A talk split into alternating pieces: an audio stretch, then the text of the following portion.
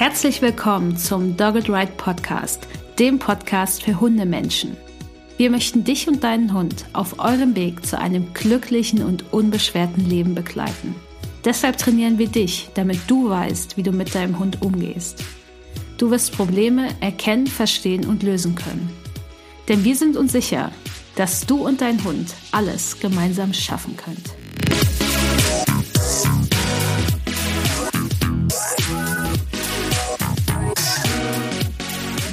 Hallo und herzlich willkommen zu Folge 75 im Dogged Ride Podcast. Ich bin Vanessa von Dogged Ride, ich bin Trainerin für Menschen mit Hund und ich freue mich mega, dass ihr wieder mit dabei seid, weil wir wieder ein äh, echt cooles Thema haben, was uns äh, persönlich beschäftigt, uns, weil ich bin heute nicht alleine da. Und was aber auch im Training sehr oft in letzter Zeit ja immer wieder mal aufkommt und deswegen dachten wir uns, wir greifen das Thema nochmal auf. Es geht nämlich heute um Mythen im Training und Zusammenleben mit kleinen Hunden klein bis sehr klein. Und da ich persönlich nicht so viel Erfahrung damit habe, dachte ich mir, ich lade mir heute noch jemanden ein. Und zwar ist unsere liebe Janina mit dabei.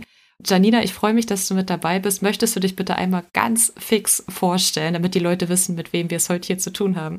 Yeah, ich will. Ja, hallo. Super, ich freue mich, bin ein bisschen aufgeregt. Ist der erste Podcast für mich, aber mhm. Juhu, hier bin ich. Ja, ich bin Janina. Im März hatte ich meinen Trainee bei Dogged Ride angefangen und ja, jetzt habe ich schon meine ersten Trainings, alles sehr aufregend und spannend und zu mir gehört die kleine Candy. Die sehr kleine. Die sehr kleine, genau. Mehr dazu dann im Verlaufe der Folge. Ich freue mich. Genau, ich freue mich auch mega. Ja, die erste Podcast-Folge, ich kann mich auch noch dran erinnern. Müsste jetzt bei mir tatsächlich auch exakt zwei Jahre her sein. Cool. Wo ich die erste Podcast-Folge mit Uli aufgenommen habe. Jetzt bist du Profi. Naja, zumindest bin ich nicht mehr aufgeregt. okay, prima. Dann starten wir in die Folge. Wir haben es ja gerade schon angesprochen, du teilst dein Leben mit einer sehr kleinen Hündin. Ich finde sie ultra klein. Ich glaube, ich kenne keinen Hund, der so klein ist wie Candy. Also jedenfalls nicht persönlich. Und wir machen das halt so, wir haben uns so drei gängige Mythen, die Janina im Zusammenleben mit Candy oder auch mit ihrer vorherigen Hündin so relativ häufig begegnet sind. Und wir wollen halt einfach mal ein bisschen darüber sprechen, was vielleicht dran ist an diesen Mythen und was vielleicht auch einfach total Quatsch ist. Denn ich glaube, kleine Hunde und sehr kleine Hunde sind schon sehr oft sehr missverstanden. Und das macht es natürlich für die HundehalterInnen mit diesen Hunden auch manchmal gar nicht so leicht im Alltag zurechtzukommen. Ne? Und dann kommen wir gleich mal zum allerersten Mythos. Einer, den, glaube ich, jeder Mensch schon mal gehört hat und vielleicht viele ZuhörerInnen auch vielleicht sogar schon selbst gedacht haben. Und zwar ist der erste Mythos, kleine Hunde sind clever. Janina, ich möchte, weil ich weiß, dass dich das persönlich sehr beschäftigt, ich würde da einfach gerne von dir einfach nur wissen, was dich beschäftigt, wenn du diesen Mythos hörst und bin ganz gespannt darauf, wie so deine Sicht darauf ist. So ein bisschen kenne ich ja deine Meinung schon, aber für die ZuhörerInnen ist es wahrscheinlich auch sehr, sehr spannend. Ja, der erste Mythos, kleine Hunde sind clever, ist ja ein sehr hartnäckiger, also hartnäckig verbreitet. Und den hörst du leider sehr oft als Kleinhundbesitzerin. Und ja, auch ich mit meiner Hündin Candy begegne diesen Spruch öfter mal. Und ich muss sagen, das ist jetzt auch eine Aussage, ein Satz, der mich sehr triggert, also auch sehr verletzt, weil ich finde, clever ist ja auch sehr negativ mhm, behaftet. Voll. Und ich finde es halt so verletzend auch, weil ich habe eine kleine Hündin, hatte eine kleine Hündin auch damals schon und ich finde kleine Hunde auch ziemlich cool und deshalb diesen Satz auch sehr unfair gegenüber kleinen Hunden. Und ich finde halt auch schade und traurig, dass oft die Menschen gar nicht hinterfragen, warum der Hund so häufig bellt. Also ich möchte jetzt nicht kläffen sagen, wie gesagt, finde ich sehr abwertend. Deshalb, ja, warum neigen denn vielleicht kleine Hunde häufiger zu bellen? Ich sag mal, die Hunde, egal ob groß oder klein, die sprechen alle die gleiche Sprache. Die Körpersprache an kleinen Hunden liest du bestenfalls genauso wie beim großen Hund. Und ich glaube, viele Menschen können eventuell auch generell nicht so die Körpersprache von Hunden lesen. Und beim kleinen Hund kommt jetzt noch dazu, dass du viele Signale vielleicht auch einfach übergehst und übersiehst. Also auch ein kleiner Hund sagt als erstes, wenn ihm irgendwas nicht gefällt, zum Beispiel, wir nehmen jetzt, ein Hund will nicht angefasst werden, gestreichelt werden, dann fängt er an, vielleicht den Kopf zur Seite zu drehen, zu züngeln. Und ich meine, beim kleinen Hund, was passiert? Du guckst ihn an und denkst, ach Mensch, wie süß. Also du ignorierst das was passiert weiter? Ne? Der Hund geht ein bisschen auf Abstand. Was macht der Mensch, der den Hund ja so süß findet? Er geht auf den Hund zu. Und dann kommt eventuell dann doch noch die Hand, also auch wenn der Hund dann vielleicht auch mal anfängt, so ein bisschen die Lefzen hoch, ein bisschen Zähne zu zeigen, das findet man ja alles immer süß. Total furchtbar. Also eigentlich total traurig. Und was ist die nächste Eskalationsstufe? Der Hund geht nach vorne und schnappt. Oder er bellt auch zuerst. Und erst da, das hat oft erst Wirkung, denn auch da erschreckt der Mensch und geht dann vielleicht einen Schritt zur Seite, nach hinten und ist dann vielleicht erstmal beeindruckt. Und ganz oft ist es natürlich so, kleine Hunde lernen dann schnell, okay, alle Stufen davor, die ich gezeigt habe, die werden ignoriert, die haben keine Wirkung auf den Gegenüber, also Erfolg habe ich mit Schnappen und, und Bellen oder genau, mit nach vorne gehen. Also ganz schnell bist du da drin oder genau, der Hund zeigt halt nur noch dieses nach vorne schnappen, bellen und das beste Beispiel ist ja meine Hündin Amy. Ich hatte damals vor Candy eine Chihuahua-Hündin, auch ganz klein, also noch kleiner als Candy, Vanessa. Es gibt noch kleinere Hunde als Candy. ja, und bei Amy habe ich leider damals auch wirklich sehr viel falsch gemacht, was mir echt leid tut, weil die war ja auch so süß und alle wollten immer hin und sie antätscheln und anfassen. Und auch sie hat sehr deutlich gezeigt, dass sie das ziemlich doof findet. Aber ich war halt irgendwie in der Lage, also ich habe mich irgendwie nicht getraut zu sagen, ey, komm, lass mal. Und sie hat echt ihr Bestes gegeben, aber alle Signale haben nicht gefruchtet und erst wirklich, wenn sie nach vorne geschossen ist oder wenn sie gebellt hat hysterisch, dann sind die Menschen weggegangen. Und was ist passiert? Im Verlaufe der Zeit hat sie nur noch dieses nach vorne und bellen und schnappen weil da sind die Menschen sofort weggegangen. Und das finde ich halt echt schade. Also ja, aber okay, Körpersprache ist beim Kleinhund vielleicht echt noch schwieriger zu lesen, aber es gibt ja auch so schöne Webinare, ne, Vanessa? Wie hast du jetzt den Bogen dann gespannt? Vielleicht yes. noch ganz, ganz kurz dazu. Ich glaube, also das, was bei den kleinen Hunden dieses ewige Bedrängen und nicht akzeptieren, das Meideverhalten zum Beispiel, das ist ja meistens das, was als erstes passiert, je nach Charakter auch des Hundes. Ich glaube, beim großen Hund ist es tatsächlich so, dass da teilweise schon interpretiert wird, dass man vor großen Hunden eher Angst hat, was in dem Fall wahrscheinlich auch gar nicht angebracht ist, weil es natürlich extrem viele große Hunde gibt, die absolut freundlich sind und vielleicht gern Kontakt hätten. Aber es ist halt was, was in unserem Hinterkopf so rumspukt, vielleicht auch gepaart mit den Erfahrungen, die wir gemacht haben, mit Meinungen, die wir gehört haben. Und ganz häufig ist es so, dass gerade Menschen, zumindest habe ich das so beobachtet, die eigentlich vielleicht Hunden nicht so extrem zugewandt sind, sich dann vor großen Hunden fürchten, obwohl die rein von der Körpersprache komplett signalisieren, hey, es ist alles cool, ich bin super freundlich gestimmt. Und bei kleinen ja. Hunden ist es dann so, dass die Signale einfach gar nicht verstanden werden, weil du hast es schon gesagt, eine Hunde kommunizieren grundsätzlich erstmal gleich oder zumindest ähnlich. Es kommt natürlich dann auch nochmal individuell auf den einzelnen Hund an, was der noch so für Zeichen zeigt. Und natürlich auch darauf, was hat dieser Hund gelernt, was halt funktioniert und was nicht. Ne? Und deswegen ist es allgemein immer eine sehr gute Idee, die Körpersprache von allen Hunden besser einschätzen zu können und genau hinzuschauen und nicht zu interpretieren, große Hunde sind eher gefährlich und kleine Hunde kann man immer angrapschen, denn hm. der Grundsatz sollte sein, dass ihr mit einem fremden Lebewesen einfach nichts tut, was diesem in irgendeiner Form unangenehm ist. Und man kann das nicht immer super erkennen, aber wie gesagt, es gibt tolle Möglichkeiten, sich das anzueignen. Wir veranstalten ja jeden, äh, veranstalten klingt so komisch. Ich halte jeden Monat das Webinar Hunde lesen lernen, wo es einfach genau darum geht. Also zwei Stunden lang geht es einfach genau darum, wie kann ich fremde Hunde und meinen eigenen Hund gut einschätzen, wie kann ich die Körpersprache gut lesen und einordnen und eben weg von diesem Interpretieren zu kommen, ah, da ist ein großer Hund, da traue ich mich nicht ran und beim kleinen Hund kann ich es einfach so machen. Ne?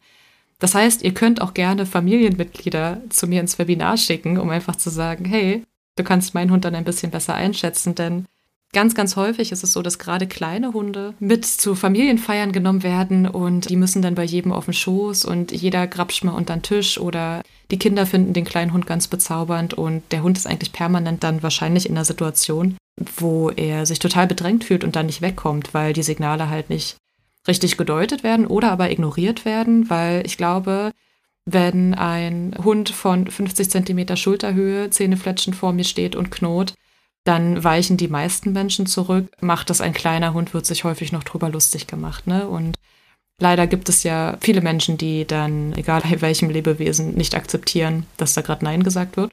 Und ich glaube, kleine Hunde müssen das halt sehr oft durchleben. Und natürlich sind wir dann als HalterInnen auch in der Verantwortung, diese Hunde zu schützen, aber es ist nicht immer ganz leicht, weil dann ja auch viele Kommentare kommen. Und so wie es dich trifft, Janina, wenn jemand sagt, der Hund ist ein Kleffer, hat mich das immer sehr getroffen, wenn jemand Fußhupe oder sowas gesagt hat, weil ich mir immer gedacht oh, ja. habe, das ist einfach so abwertend und es ist halt auch überhaupt nicht die Realität. Ne? Kleine Hunde sind absolut großartig, genauso wie auch große Hunde und mittelgroße Hunde und riesengroße Hunde.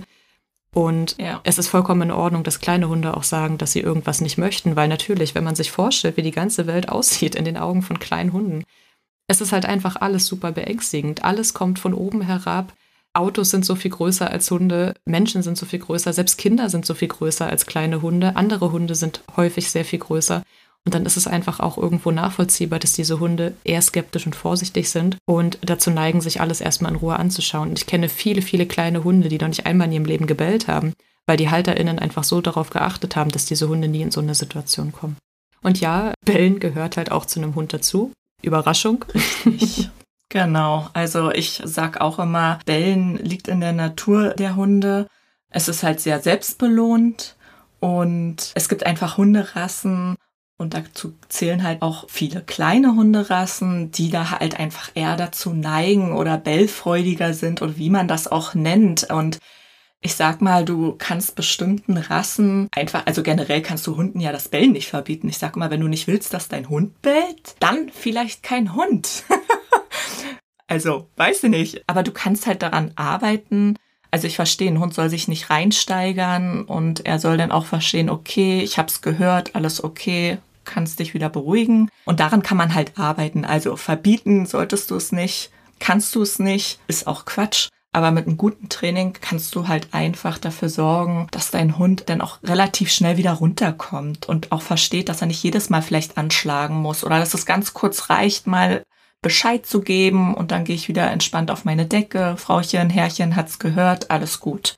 Es ist ja auch immer eine Frage, warum der Hund gerade bellt. Ne? Also klar, bellen ist, glaube ich, das Verhalten, wo wir dann am ehesten mal reagieren, weil es laut ist, weil wir uns erschrecken, weil es unangenehm ist, weil oh Gott, jetzt gucken alle Menschen. Ne? Und dann kommt bei uns im Kopf halt wieder das Vorurteil, was andere Menschen haben. Kleine Hunde sind clever und jetzt kläfft mein Hund auch noch toll. Alle fühlen sich bestätigt. Ne? Also dann geht ja auch so ein bisschen das Gedankenkarussell wieder an. Und man sollte sich in der Situation einfach fragen, warum der Hund gerade bellt. Und man kann am Bellverhalten des Hundes auch genauso wie im anderen Ausdrucksverhalten gut herausfinden, was der Hund gerade für ein Problem hat oder warum er gerade bellt. Ne? Du hast es gerade schon gesagt, es gibt das alarmierende Bellen, was einfach Bescheid sagt, ich habe etwas gehört und da ist etwas. Es gibt das Bellen, was entsteht, wenn der Hund Frust hat. Es gibt Bellverhalten, wenn der Hund überfordert mit einer Situation ist. Es gibt Hunde, die bellen, wenn sie in einer extrem hohen Erregungslage ist und das ist tatsächlich fast immer der Fall. Also viele, viele Hunde, die aufgeregt bellen, haben einfach ein sehr hohes Stresslevel, ein sehr hohes Erregungslevel. Und das erledigt sich meistens schon von ganz alleine, wenn man einfach daran arbeitet, dass der Hund in der Situation einfach nicht dieses Gefühl empfindet. Ne? Und ja. deswegen ist es auch sowieso nie bei Verhalten angebracht, es irgendwie zu unterdrücken oder zu bestrafen, sondern zu schauen, wo kommt das her, wie können wir das verändern, wie kann mein Hund sich da jetzt einfach sicherer fühlen. Ne? Und du hast es gerade schon gesagt, mit gutem Training ist das auch alles gut handelbar. Es gibt mit Sicherheit immer Hunde, die eher dazu neigen zu bellen. Ich bin ganz froh darüber, dass ich zwei Hunde habe, die, also die sind zwar sehr vokal unterwegs, Das heißt, beide mhm. drücken sich schon sehr viel aus, auch über, über ihre Stimme, wenn man so will, aber beide neigen tatsächlich nicht dazu, viel zu bellen oder sich da in irgendeiner Form reinzusteigern. Und ich habe es eigentlich noch nie erlebt, dass durch das Training am Erregungslevel nicht auch das Bellen abgenommen hätte. Und ein Grundsatz ist einfach, wenn dein Hund gerade viel bellt und dann nicht rauskommt, dann bist du wahrscheinlich in einer Situation, die für den Hund viel zu schwer und absolut nicht lösbar ist. Und dann liegt es halt an dir als Menschen zu schauen, wie kommt ihr da aus der Situation jetzt wieder raus? Ganz kurz noch, weil du sagtest, deine Hunde neigen ja nicht so zum Bellen. Also Candy schon. Candy macht das sehr gern und ganz ehrlich, ich als Singlefrau bin echt super froh. Ich bin halt sehr gerne und viel wandern und das halt auch alleine. Und ich bin froh, wenn ich im Wald bin oder irgendwo unterwegs, dass mein Hund dann schon bellt und mir sagt, hey, da ist irgendwas, was mir nicht gefällt oder was unheimlich ist oder was hier nicht hergehört. Und das finde ich echt cool. Ich fühle mich halt einfach viel sicherer mhm. mit Kenny, weil ich mich echt darauf verlassen kann. Sie bellt, wenn wirklich, um mir zu sagen, hey, da ist irgendwas oder ich sehe irgendwas.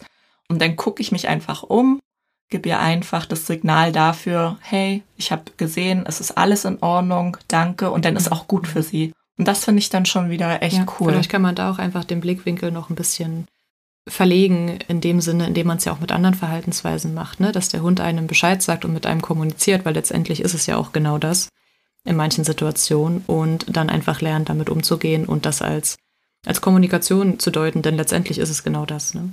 Ein weiterer Punkt, der mir noch wichtig ist zu kleinen Hunden, die dazu neigen, viel zu bellen. Es trifft auch für große Hunde zu, aber kleine Hunde haben häufiger das Problem, wenn eure Hunde extrem viel bellen und ihr das Gefühl habt, die machen das ohne Sinn und Verstand, Lass bitte einmal die Zähne checken, weil gerade kleine Hunde haben extrem oft Probleme mit den Zähnchen, weil einfach viel zu viele Zähne für zu wenig Mund. Und sehr häufig ist es so, dass entzündete Zähne oder irgendwelche Splitter, die sich irgendwo verfangen haben, dazu führen, dass diese Hunde extrem bellfreudig sind.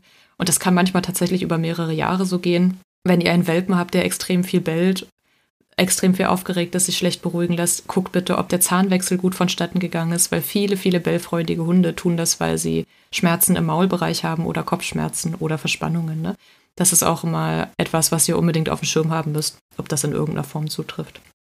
Ich glaube, wir haben den ersten Mythos ganz gut abgearbeitet. Da war, glaube ich, soweit alles dabei, alles, was dich so beschäftigt und was mich so beschäftigt. Und ich habe auch die Erfahrung gemacht, wenn die Hunde zu uns ins Training kommen und ich kriege dann oder wir alle kriegen dann meistens Videos geschickt vorher. Und gerade wenn man die Hunde dann vielleicht vor Ort sieht, dann passiert es, dass die Hunde, wenn man Glück hat, sogar nicht ein einziges Mal bellen, weil man das Setting einfach so legen kann, dass die Hunde sich wohlfühlen und das nicht müssen. Und das ist für die HalterInnen sehr oft sehr beruhigend zu sehen, dass der Hund auch komplett anders kann. Ne? Und das ist immer wieder der Beweis dafür, dass das Setting und das Verstehen des kleinen Hundes, also von allen Hunden, aber in dem Fall geht es um kleine Hunde, einfach unfassbar wichtig ist für das Wohlbefinden. Ne?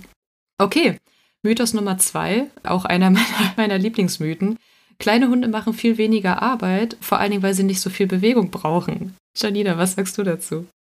Ich muss schon total ja, lachen. Das, das, das sagt mal ja. Candy. Weißt du, was wir heute Morgen gemacht haben?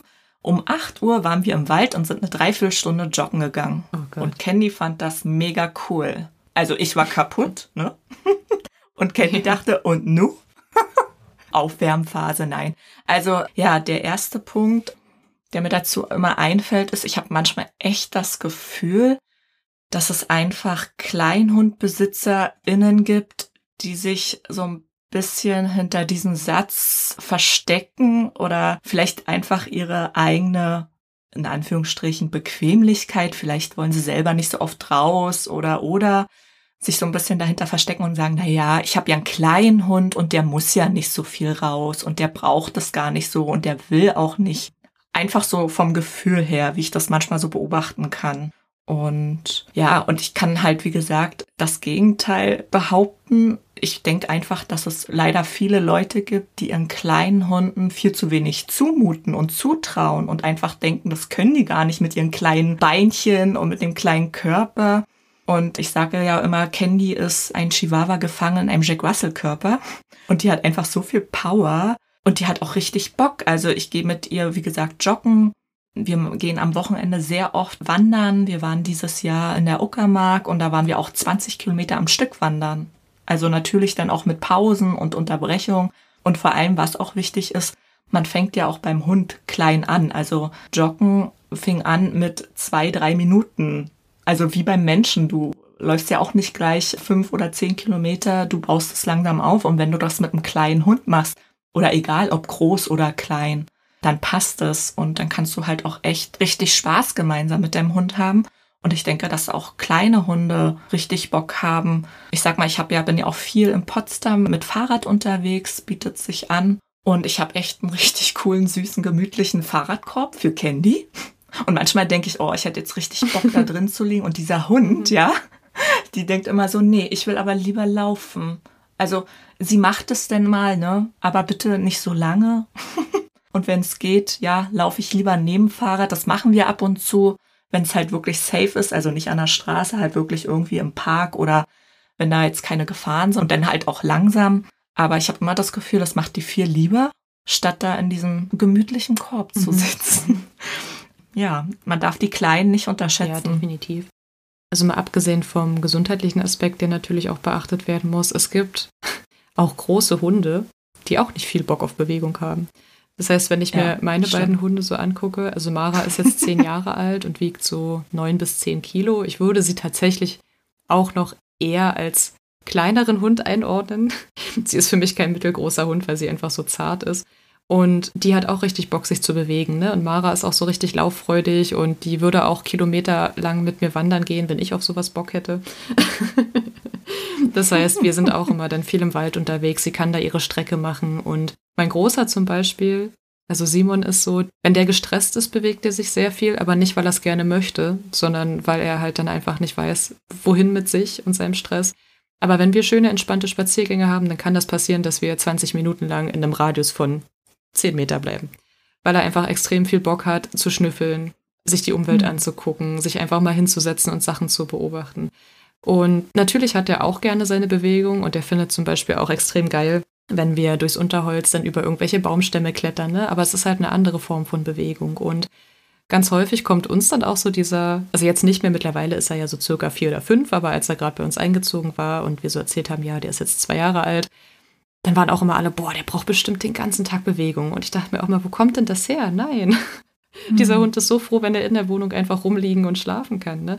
Es ist mittlerweile auch so, dass er schon eher der Hund ist, der nach einem Spaziergang von 10 Minuten, 20 Minuten nur schnüffeln, dann drinnen ewig rumliegt und schläft. Ne? Und Deswegen, man kann wie immer überhaupt nicht pauschal sagen, ein kleiner Hund braucht viel weniger Bewegung und ein großer Hund braucht viel mehr, weil das einfach extrem vom Hund abhängig ist. Und ich finde auch, was du am Anfang gesagt hast, sehr häufig haben, glaube ich, Menschen einfach diesen Glaubenssatz, wenn ich mir einen kleinen Hund hole, dann macht der viel weniger Arbeit, weil der hat nicht so viele Bedürfnisse. Und das ist halt so grundfalsch und gemein diesem kleinen Hund gegenüber, weil dann die Überraschung sehr häufig groß ist, wenn man dann sich einen Jack Russell geholt hat und sich dann wundert, warum der den ganzen Tag so aufgekratzt ist oder Dinge zerstört oder viel bellt. Ne? Und das soll jetzt kein Aufruf sein zu, bitte lastet euren Hund körperlich komplett aus bis zur Erschöpfung. Das ist es ganz bestimmt nicht.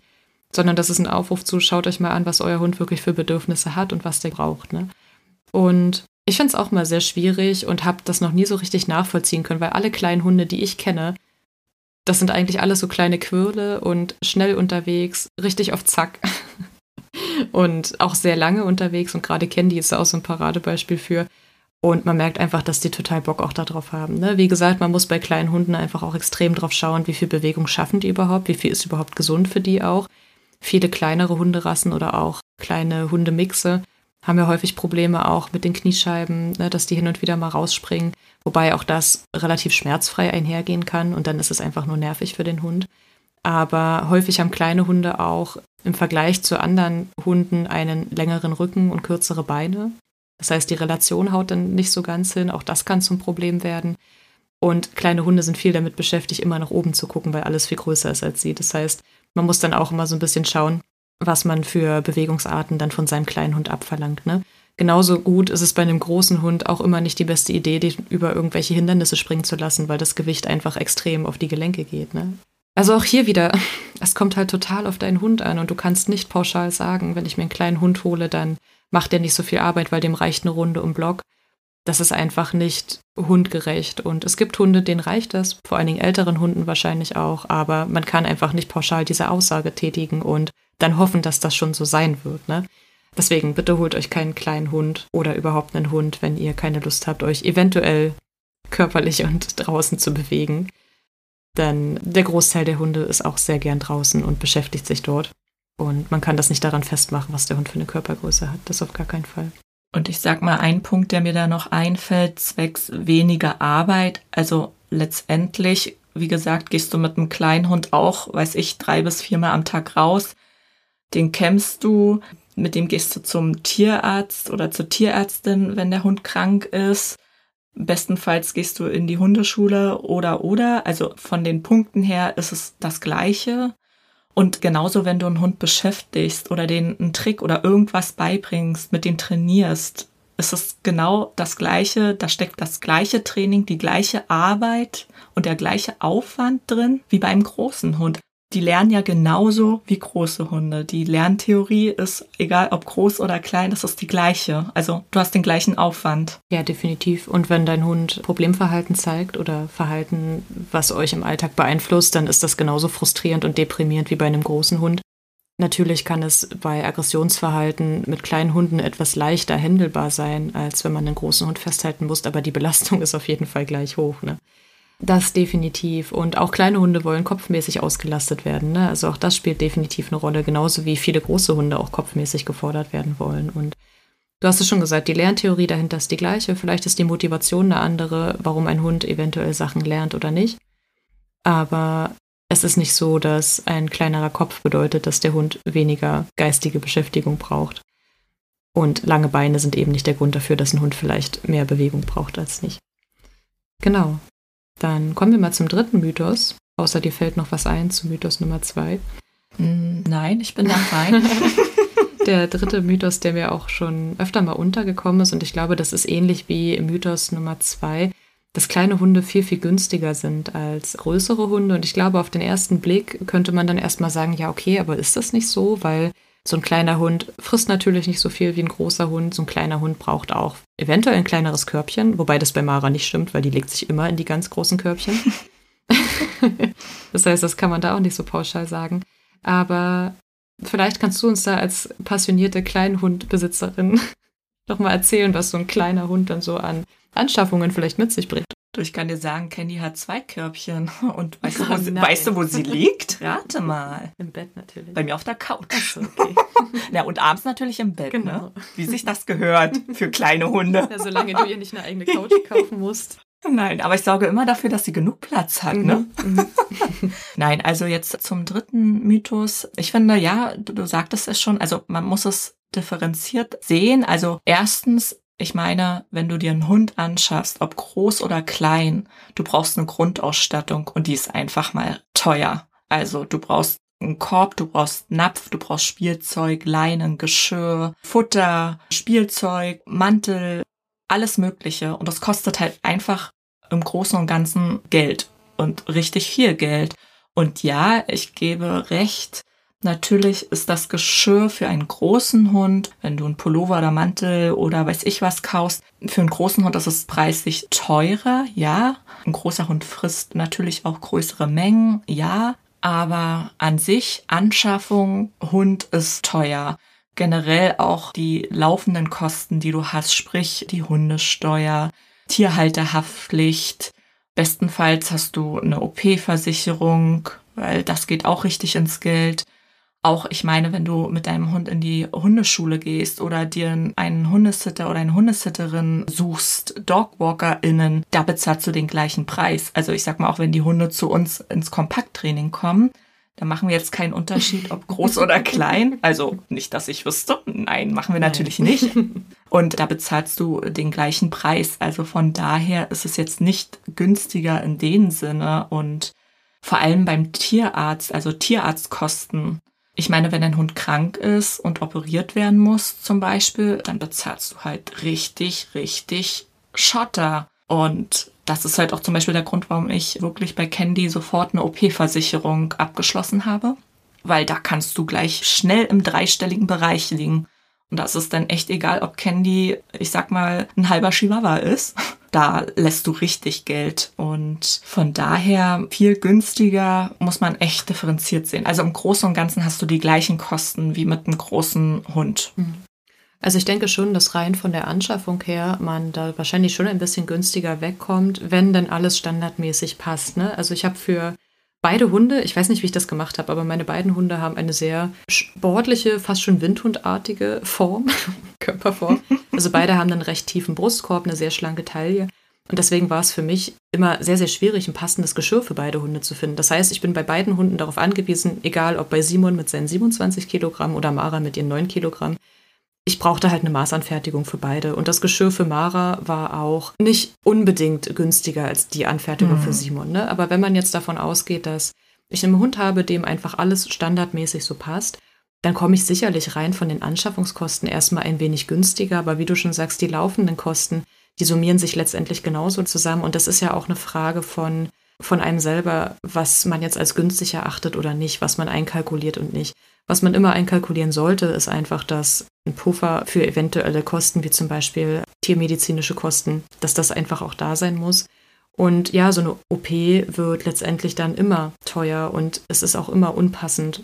Und HundesitterInnen. Also ich weiß, dass es manchmal so ist, dass große Hunde dann etwas teurer gehandelt werden, in dem Sinne, dass einfach nicht so viele Plätze dann frei sind für große Hunde und dass die HundesitterInnen oder DogwalkerInnen darüber das so ein bisschen kontrollieren können, wie viele Plätze sie gerade verfügbar haben. Weil bei seriösen DogwalkerInnen habt ihr natürlich auch immer nur begrenzte Plätze und nicht unglaublich viele. Und da ist es schon manchmal so, dass die großen Hunde dann ein bisschen teurer sind. Tierhalterhaftpflicht kann ich gerade gar nicht so richtig was sagen. Also ich glaube, ich bezahle für meine Hunde gleich viel. Ich glaube, da ist gar keine Abstufung. Hundesteuer ist ähnlich und letztendlich kann euch jeder Hund richtig viel Geld kosten. Also wenn ihr richtig Pech habt, kann euch jeder Hund Unmengen an Geld kosten und jeder Hund auch gleichzeitig nicht. Das sollte nicht der Grund sein, sich einen kleinen Hund anzuschaffen, weil man denkt, man kommt dann in irgendeiner Form günstiger weg, weil das kann euch ganz schnell dann die Beine brechen, wenn dann irgendwas passiert oder so. Ne? Letztendlich kann es immer sehr, sehr, sehr teuer werden und man kann einfach immer Pech haben, egal ob es ein großer Hund oder ein kleiner Hund ist. Ne? Und wenn man dann sagt, dass es einem wichtig ist, weil man begrenzt Geld zur Verfügung hat, dann hat man natürlich aber auch viele gute Möglichkeiten, dass man zum Beispiel was Gebrauchtes kaufen kann, sich was ausleihen kann, mit anderen Menschen tauschen kann und so weiter und so fort. Ne? Das heißt, das Geld an sich sollte jetzt nicht der Grund sein, warum man sich einen kleinen Hund zulegt. Und deswegen ist dieser Mythos eigentlich auch. Ich finde, der ist nicht ganz falsch. Man muss halt einfach schauen, in Bezug worauf. Also man kann einfach wie immer nicht pauschal sagen, kleine Hunde sind definitiv viel, viel günstiger. Klar, bei einem großen Hund brauchst du wahrscheinlich ein größeres Auto irgendwann. Oder bei zwei Hunden. Aber ansonsten gibt es da einfach viele Punkte, wo man nicht direkt sagen kann, ja, kleine Hunde sind auf jeden Fall günstiger als große. Ich finde, du hast ja mit dem Satz absolut recht, dass einfach man von dem Denken wegkommen muss, dass wenn ich mir einen kleinen Hund anschaffe, bin ich safe und laufe nicht Gefahr, viel Geld auszugeben. Also eventuell, wie gesagt, bezahlst du weniger, was bestimmte Punkte wie Geschirr oder vielleicht, wenn du sagst, da gibt es Dogwalkerinnen, die da das ein bisschen differenzieren preislich, ja, aber wie gesagt, wenn der Hund krank wird, wenn irgendwas ist, dann ist es halt einfach echt viel Geld, was du auf einmal da lassen kannst und wirst wahrscheinlich, egal wie groß der Hund ist. Also ein Klassiker ist ja auch, dass man sich für einen kleineren Hund entscheidet, eben aufgrund der Futterkosten. Und dann hat der Hund eine Allergie und braucht Spezialfutter. Oh je. Ja, auf jeden Fall. Das passiert ja auch relativ häufig und auch relativ häufig bei kleineren Hunderassen tatsächlich. Ja dass die ein bisschen mehr Probleme mit der Verdauung haben. Und wenn man dann auch wirklich Spezialfutter kaufen muss, dann ist man preislich wahrscheinlich genauso dran wie ein Mensch mit einem großen Hund, der aber da nicht so angewiesen darauf ist, dass er speziell gefüttert wird. Ne? Also auch da kann man das einfach nicht so pauschal sagen. Deswegen, ich denke, die Quintessenz aus diesen Mythos-Folgen ist eigentlich immer dieselbe. Ihr könnt einfach nie pauschal sagen, dass irgendwas so ist, weil es halt einfach so ist. Und genauso kann man eben nicht sagen, ein kleiner Hund ist so und so und so und große Hunde sind immer so. Das funktioniert einfach nicht. Und das funktioniert für Menschen nicht, das funktioniert für Hunde nicht, das funktioniert für überhaupt kein Lebewesen. Wichtig ist, dass ihr eure Hunde gut einschätzen könnt, dass ihr wisst, was die Bedürfnisse von euren Hunden sind. Und ja, das können wir auf jeden Fall sagen, kleine Hunde haben andere Bedürfnisse als große Hunde. Und umgekehrt, das definitiv. Und es ist letztendlich immer eine Frage, wie ihr damit umgeht und wie gut ihr das erkennen könnt. Deswegen, ich freue mich extrem, wenn ihr jetzt seid, okay, das hat mich neugierig gemacht. Hunde lesen lernen, also das Webinar mit mir, das Live-Webinar ist im November am 24.11. Und es ist diesmal Vormittag, also beziehungsweise früh. Obwohl, nein, es ist Vormittag, es ist nicht früh, es ist um 10 Uhr. Das heißt, wenn ihr am 24.11. um 10 Uhr nichts vorhabt und was über Körpersprache und Ausdrucksverhalten lernen wollt, dann findet ihr die Information dazu in den Show Notes. Es wird bestimmt auch nochmal Nachmittagstermine geben, aber für dieses Jahr probieren wir es erstmal nur noch Vormittag aus. Ansonsten, wenn ihr mehr zum Training und zum Zusammenleben oder Schwierigkeiten im Zusammenleben wissen wollt mit kleinen Hunden, wir haben ja hier quasi nur an der Oberfläche gekratzt, dann könnt ihr mal in Podcast Folge 33 reinhören. Das ist die Folge mit der Karina Sauer. Und die hat Uli letztes Jahr oder vor zwei Jahren aufgenommen. Oh Gott, ich weiß es schon gar nicht mehr. Wir sind jetzt bei Folge 75, Folge 33 ist also auf jeden Fall schon eine kleine Weile her. Aber auch die verlinken wir euch natürlich in den Show Notes, dass ihr da einfach nur draufklicken könnt. Und ansonsten bleibt noch zu sagen, wir haben unfassbar gerne kleine Hunde im Kompakttraining. Und gerade wenn eure kleinen Hunde vielleicht Probleme in Hundebegegnungen haben, dann ist das Kompakttraining natürlich vor Ort und online einfach super geeignet, weil sie sich nicht fürchten müssen, weil wir immer die Settings haben, wo sie einfach nicht bedroht werden von größeren Hunden. Und dann einfach genau schauen können, wo das Problem genau liegt. Das heißt, wenn es euch schwer fällt einzuschätzen, warum euer Hund bellt oder warum er nach Menschen schnappt, nach Kindern schnappt und so weiter und so fort, dann können wir das im Kompakttraining entweder online oder vor Ort auf jeden Fall sehr gut tun und dann euch und eurem Hund, eurem kleinen Hund, eine ganz große Portion mehr Lebensfreude geben im Zusammenleben. Und genau, ansonsten bin ich alles losgeworden, was ich noch loswerden wollte. Janina, möchtest du noch irgendwas sagen? Es hat Spaß gemacht, würde ich sagen. Habe ich doch versprochen. yes. Also gerne wieder, Vanessa. Sehr schön, sehr gut. Das heißt, wenn ihr euch bestimmte Podcast-Folgen wünscht, von Janina oder von uns zusammen genau. oder von Rest vom Dogged Ride Team, dann schreibt uns einfach immer gerne. Lasst uns gerne eine Bewertung da, darüber freuen wir uns immer sehr. Und teilt die Folge gern mit Menschen, die auch einen kleinen Hund haben oder mit Menschen, wo ihr denkt, hey, du könntest dich mal über kleine Hunde informieren. Schickt sie zu uns ins, ins Webinar. Ansonsten findet ihr uns auf Instagram und Facebook, da wo eigentlich jeder Mensch unterwegs ist. Gefühl. Es fühlt sich immer so, so überflüssig an, das zu erzählen, aber da freuen wir uns natürlich auch sehr, wenn ihr mal vorbeischaut. Ansonsten, Janina, es war mir eine Freude. Ich freue mich drauf, wenn wir weitere Podcast-Folgen miteinander aufnehmen. Vielleicht auch mal über große Hunde. Da kann ja, ich dann ein gerne. bisschen mehr zu erzählen. Gerne, auf jeden Fall. Und ansonsten wünschen wir euch jetzt noch eine schöne Zeit mit euren Hunden. Wir freuen uns, wenn wir mit euch irgendwie in Kontakt kommen, entweder über unsere Social Media Kanäle oder vielleicht hört ihr ja Janina oder mich auch mal im Vorgespräch, weil ihr euch für das Kompakttraining interessiert. Bis dahin auf jeden Fall eine tolle Zeit und bis bald. Ciao. Tschüss. Das war der Dogged Ride Podcast. Der Podcast für Hundemenschen. Wir möchten dich und deinen Hund auf eurem Weg zu einem glücklichen und unbeschwerten Leben begleiten. Deshalb trainieren wir dich, damit du weißt, wie du mit deinem. Du wirst Probleme erkennen, verstehen und lösen können. Denn wir sind uns sicher, dass du und dein Hund alles gemeinsam schaffen kannst.